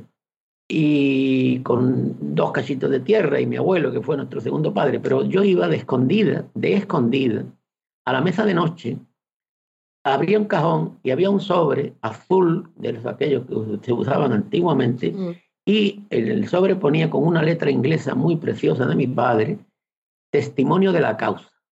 Yo abría aquel sobre, mi madre estaba a la otra punta de la casa, pues lavando en la cocina o haciendo de comer o lo que fuera, y de tapadillo yo leía aquello, y era la sentencia de un consejo de guerra. Un consejo de guerra con 10 condenados, 20 condenados a muerte, 10 ejecutados, y uno de ellos ponía Laureano Rodríguez Fernández, y ¿dónde está mi padre? Y condenado a muerte por delito de rebelión militar. Manda huevos con B, como decía eh, Pillo, manda huevos.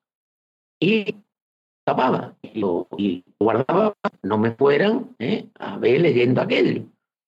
Cuando ya tuve uso de razón con la larga puesta, empecé a tirar del hilo, a tirar del hilo. Y lo último fue ir a Ferrol y a, Coruña cuando le concedieron a esos marinos heroicos, muy a su pesar, muy a su pesar, pues toda la, el reconocimiento que podía dársele ya después de que le quitaran los bailados, pues resulta que los propios militares, jurídicos militares de entonces, frenaban, frenaban dar los testimonios escritos del Consejo de Guerra, porque eso significaba que se presentaban en la delegación de la Dirección General de Clases Pasivas y había un reconocimiento económico a esas víctimas. Pues aún así, yo, yo eh, que en los últimos tiempos, pues aseaba ayudar a mi padre para que no se me cayera en la bañera, cuando le enchufaba la manguera de la ducha, lo primero que me decía, hijo, ¿tú crees que yo cobré el millón? Y yo le decía, pues sí, sí, tú no te preocupes, que yo moveré lo que tenga que mover. Efectivamente, pues me fui a Ferrol y me dieron la, la copia del Consejo de Guerra. Luego ya lo tengo digitalizado. Y cuando lo dejé en clase pasiva y cuando ya él lo cobró con una sonrisa de una entrega absoluta, porque nosotros somos los hijos y los nietos, pero ellos fueron heroicos hasta para sacarnos para adelante. Y entonces me dice mi padre, digo, anda, anda, nunca habías visto tú, ni yo tampoco, una cartilla de ahorro con tantos ceros a la derecha de un robo. ¿eh? Y entonces la contestación de aquella cara beatífica de santo, de santo laico, hijo, eso será para vosotros. A los seis meses nos dejó. Entonces, pues mi solidaridad total con vosotros. O sea, yo fui medievalista, pero yo organicé una semana de la República en Medina, donde sonó el himno de riego allí, aunque estaba allí el delegado de la Junta, que era eh, Paco Menacho. ¿eh? Y entonces eh, Paco Carrera y apostó por esa, y que tengo un cartel precioso, lo estoy viendo desde mi, desde mi sitio de trabajo, y entonces pues yo he ido y hoy estoy comprometido con la Tercera República Española, que tiene que venir. Y entonces, entonces, pues como canta también mucho y bien, eh, yo pisaré las calles nuevamente, pues yo recorreré las plazas y avenidas con nuestra tricolor, sin odio, sin odio, pero con verdad, con memoria, y la historia recuperará a los protagonistas que fueron canallescamente borrados del, del mapa. Gracias Rosa, gracias Juan y gracias tantas Rosas y tantos Juanes y tantos Emilio Silva y tantos y tantos y tantos, que era, bueno, el terror no se podía yo mm, estaba prohibido hablar de política. Era terrible. Imagínense ustedes, pues si encima de Marino Leal a un gobierno que es condenado por delito de rebelión militar, la farsa de el cuñadísimo, y por otro lado, ¿verdad? Pues si encima de postre eras masón, pues doble taza de caldo, ¿verdad? Pues ambas cosas, pues bueno, ahí están. Y bueno, ya no me quiero entretener más en, en la tensión porque, porque hay que seguir aprendiendo, pero sobre todo, y esto me dirijo a mi, mi compañero Juan, hay que poner las luces largas, sin miedo, sin miedo, las luces largas. ¿eh? La corta es no dejar a ninguna víctima en una fosa como los perros, esa es la corta. Pero la larga es que podamos ver y sobre todo que podamos ir a votar, Juan, Rosa y Juan y Emilio, esa es ese es mi compromiso vital. Mientras viva, yo siempre pediré papeleta y urna. Y naturalmente, ahí entonces florecerán, de esas fosas comunes, florecerán un nuevo porvenir para España y sus hijos que fueron vilmente asesinados recuperarán Judy was boring. Hello. Then Judy discovered ChumbaCasino.com. It's my little escape. Now Judy's the life of the party. Oh, baby, Mama's bringing home the bacon. Whoa, take it easy, Judy. The Chumba life is for everybody. So go to ChumbaCasino.com and play over 100 casino style games. Join today and play for free for your chance to redeem some serious prizes. ChumbaCasino.com. No purchase necessary. Void where prohibited by law. 18 plus terms and conditions apply. See website for details. We are actuaries. In a world filled with unpredictability, we use our math skills to navigate uncertainty. Actuaries make a difference in people's lives across industries and the world. Actuaries have the freedom to work anywhere, And according to US News and World Report, we're the 25th top paying career. Make an impact as a fact seeker and a truth teller. Use your math skills for good as an actuary. The world needs you.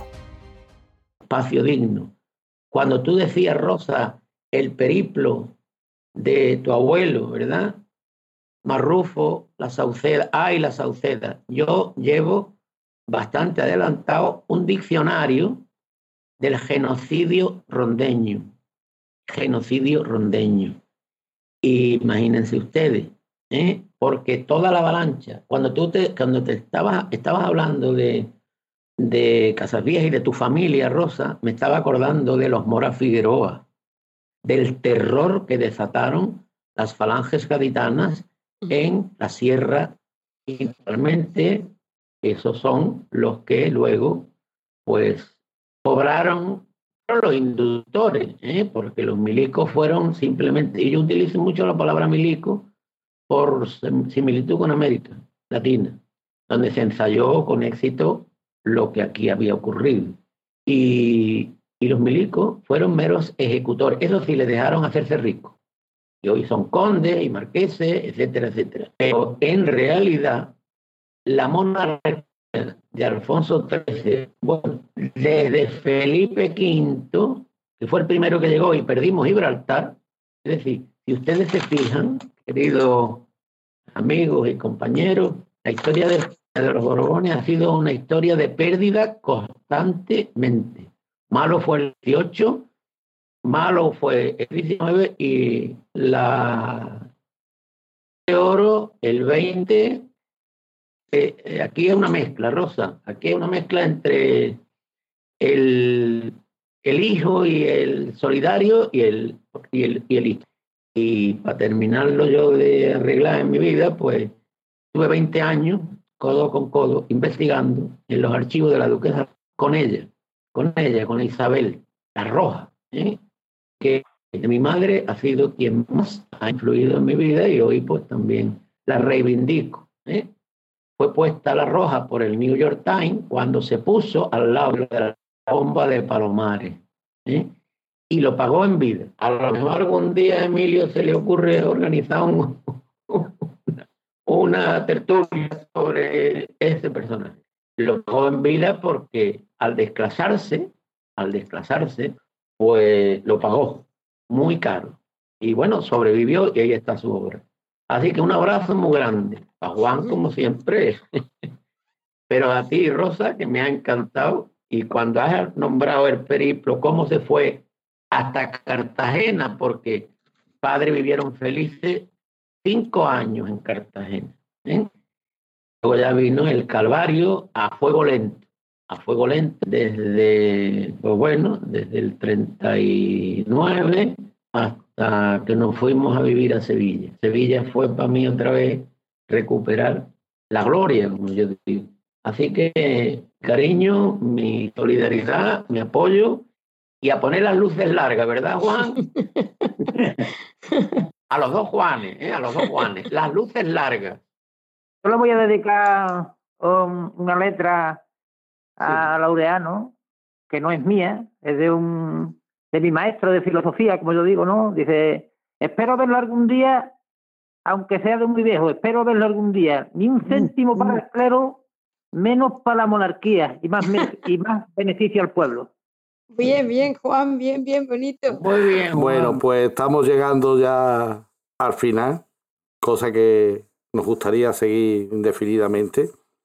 Es un acto de recuperación de, de la memoria, estos programas y no, como yo digo siempre, no nos llamamos Radio Republicana por casualidad, porque estamos por destapar la verdad, por hacer y que llegue esa justicia que no tuvieron y por reparar el daño causado, porque nos quitaron la vida, nos quitaron la hacienda y nos quitaron la república.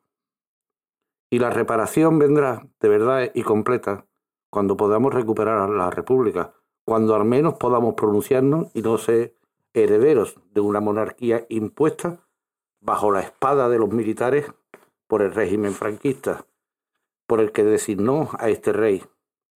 Porque claro, ahora nos hablan mucho de, del gran abrazo de la Constitución, de que en la Constitución estaba implicada o implícita la, la aprobación de la monarquía. Pero ¿cómo se puede decir eso? A un pueblo cansado, un pueblo destrozado, un pueblo explotado y que después de 40 años de dictadura, con la gana que tenía de respirar libertad y de democracia, se le pudo hacer ese chantaje. ¿Qué queréis? ¿Continuidad del régimen franquista? ¿O queréis una monarquía impuesta?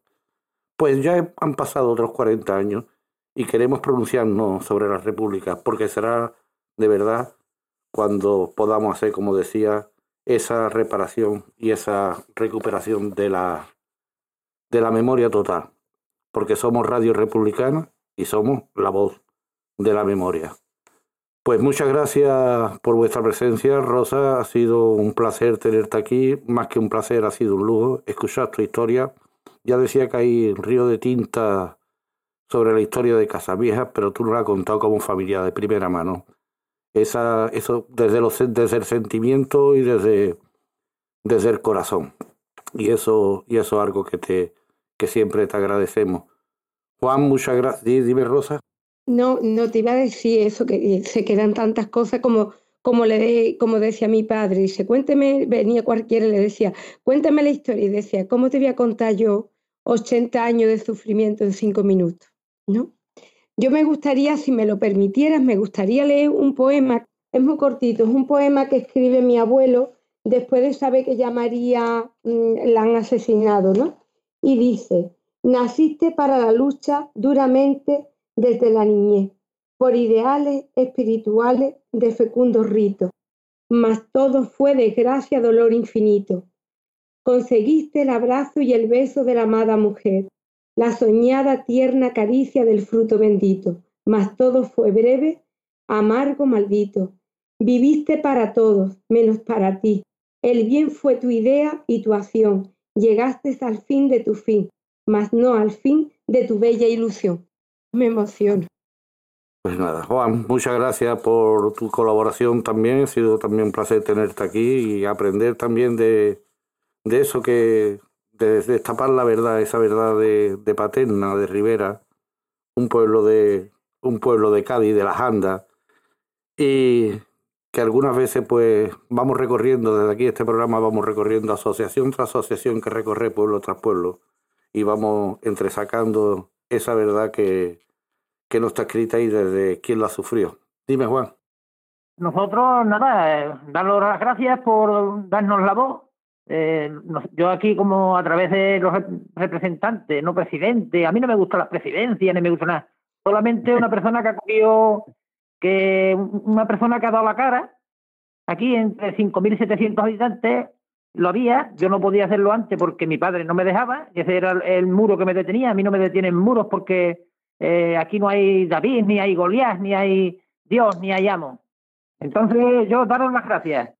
Pues nada, muchas gracias y desde aquí un abrazo grande en la distancia porque no podemos. Algún día nos encontraremos, esperemos que sea más tarde, pero como decía, y un recuerdo, un recuerdo a la memoria de María Silva, de Catalina Sevillano, de Miguel Pérez Cordón y de Francisco Vega García, en su nombre a todos aquellos que sufrieron la represión de ese régimen asesino y genocida.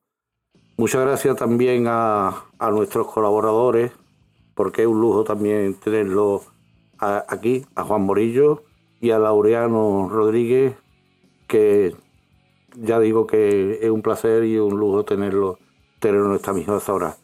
Como digo siempre, y me, y, me despido siempre con, con, lo mismo, ¿no? Que la verdad florezca, que la tierra hable y que ponga voz a los que quisieron silenciar.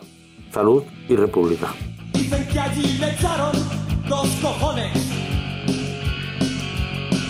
que atacaron a la burguesía. Temblaron los caciques en el pueblo que murieron en lenta agonía. Picoletos que nunca pudieron combatir tanta barricada. Andalucía entera, como Marina Leva. Andalucía entera, como Marina Leva.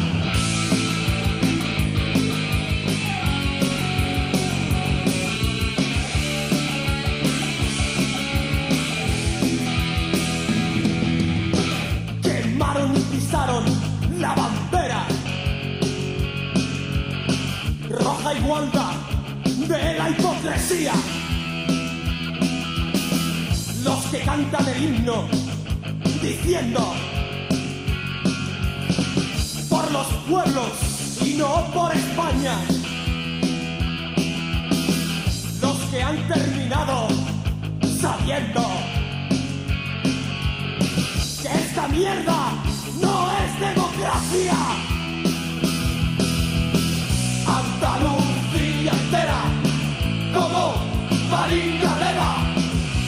Andalucía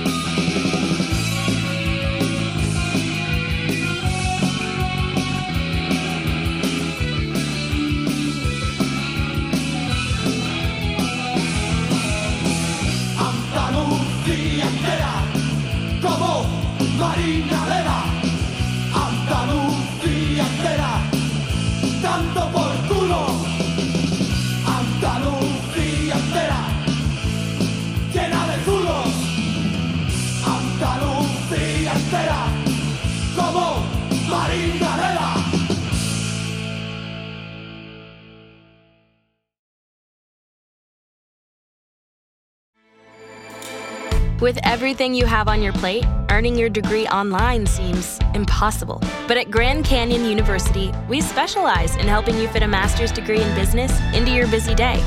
Your graduation team, led by your own GCU counselor, provides you with the personal support you need to succeed. Achieve your goals with a plan and team behind you. Find your purpose at Grand Canyon University. Visit gcu.edu.